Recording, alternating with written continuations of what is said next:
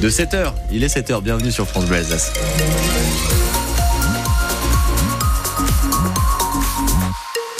Parce qu'on sait que c'est jamais évident de sortir du lit un lundi matin et de mettre la marche avant pour une semaine qui débute en plus sous les nuages et sous la pluie. Quelques gouttes peut-être chez vous ce matin. Les températures affichent entre 4 et 7. 11 à Strasbourg en meilleur de l'après-midi, comptez 10 à Mulhouse ou encore à Colmar. L'actualité avec vous, Théo Baucher. Et donc la saison touristique commence mal dans les stations alsaciennes. Puisque la neige brille par son absence au Markstein, au Ballon d'Alsace, au au Lac Blanc dans le Haut-Rhin. La station a repensé son panel d'activités pour faire sans la neige, mais les touristes doivent aussi faire un effort pour Christophe Bergamini, le directeur de l'office de tourisme de Kaisersberg. Vous savez, on parle beaucoup de tourisme quatre saisons. On parle malheureusement aujourd'hui, euh, nous les stations, on peut se réinventer, mais il va falloir aussi que les touristes se réinventent. Ça, c'est la vraie question parce que on est en train de leur concocter un programme est-ce qu'ils vont venir? Est-ce qu'ils vont quand même participer? Est-ce qu'ils vont aller visiter les différents musées qu'on a dans la vallée? En plus, euh, on ne sait pas. Donc ça, c'est une vraie interrogation. On fera un bilan après la fin de cette semaine. En tout cas, le plan B pour la semaine qui arrive, il est reconductible pour la semaine d'après. Notre but à nous, c'est de leur faire passer une semaine agréable. Ils ont maintenu leur séjour chez nous. Il n'y a pas de neige, ils vont être un peu déçus. Donc à nous de leur proposer un panel d'activités où, où quand ils rentreront dans la grisaille parisienne, ils se diront waouh, c'était quand même vachement bien la montagne, même sans la neige. Les stations de ski en font-elles assez face à ce manque de neige? On le demandera à Annick Luttenbacher, la présidente du syndicat qui gère la station du Markstein. Elle est l'invitée de France Bleu Alsace à 7h45. Et venez nous dire ce matin s'il faut arrêter le ski dans les Vosges. Est-ce qu'il faut penser la montagne sans la neige désormais? Et quelles activités mettre à la place? Appelez-nous au 03 88 25 15 15. C'est euh, la pierre angulaire de la transition écologique pour le gouvernement, la rénovation énergétique des bâtiments. Il il veut encourager les propriétaires à faire des travaux, mais dans le journal aujourd'hui en France, le ministre de la Transition écologique Christophe Béchu annonce que plus de 100 000 logements pourront sortir de la catégorie passoire énergétique. Juliette Gloria.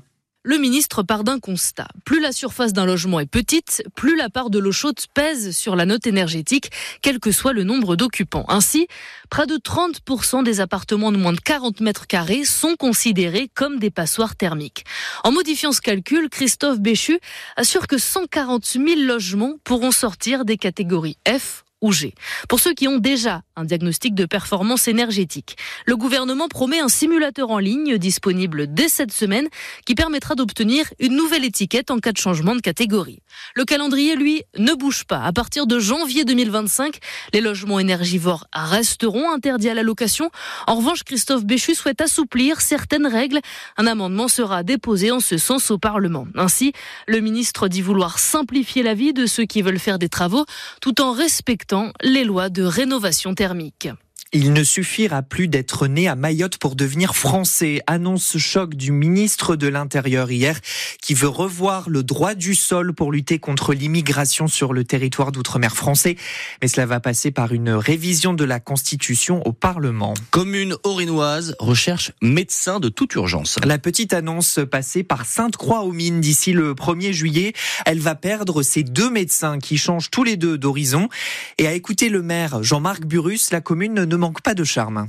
Il y a quelques années, on a quand même investi la nouvelle école, on a une maternelle, on a, installé du périscolaire déjà cette année. Nous sommes entourés de 80% de, de forêts, mais, mais au sommet un territoire de montagne rurale, il fait beau vivre chez nous et puis euh, euh, il y a beaucoup d'animation. Nous sommes quand même un pays d'art et d'histoire, c'est quand même pas. On a un riche euh, patrimoine naturel et culturel. Pour ma part, toutes les pistes sont bonnes à prendre, donc je lance cet appel pour deux médecins et, et bon, il suffit de, de téléphoner à la, mairie et prendre un rendez-vous et vous serez très bien accueillis. Surtout que le cabinet médical, nous avons déjà un studio, donc euh, il y a déjà une possibilité d'hébergement et on trouvera l'hébergement qu'il faut dans la vallée. Le maire qui a déposé une annonce sur le site internet de la mairie ainsi que sur euh, les réseaux sociaux. 600 000 personnes sont atteintes d'épilepsie en France. C'est la journée mondiale dédiée à cette maladie neurologique qu'on connaît peu. Ce sera l'occasion d'en apprendre davantage à 8h15 avec la déléguée en Alsace de l'association Épilepsie France, Stephen Liguti. Des pompiers menacés avec des couteaux et insultés à Pfachtat euh, dans la nuit de samedi à dimanche. Ils ont été ciblés lors d'une intervention pour une rixe. Il n'y a pas eu de blessés au final chez les pompiers, mais plusieurs plaintes ont été déposées. France Bleu Alsace, il est 7h et bientôt 6 minutes. Malgré la défaite du week-end, le Racing reste stable au classement. Dixième place toujours après la chute à Lens samedi 3 buts à 1. En tête du classement de Ligue 1, Monaco prend la troisième place après sa victoire contre Nice, qui est toujours deuxième derrière le leader, le Paris Saint-Germain. Et la joie de la Côte d'Ivoire ce matin, le pays remporte sa troisième Coupe d'Afrique des Nations de football face au Nigeria. Une victoire de buts à 1 alors la Cannes était justement organisée en Côte d'Ivoire.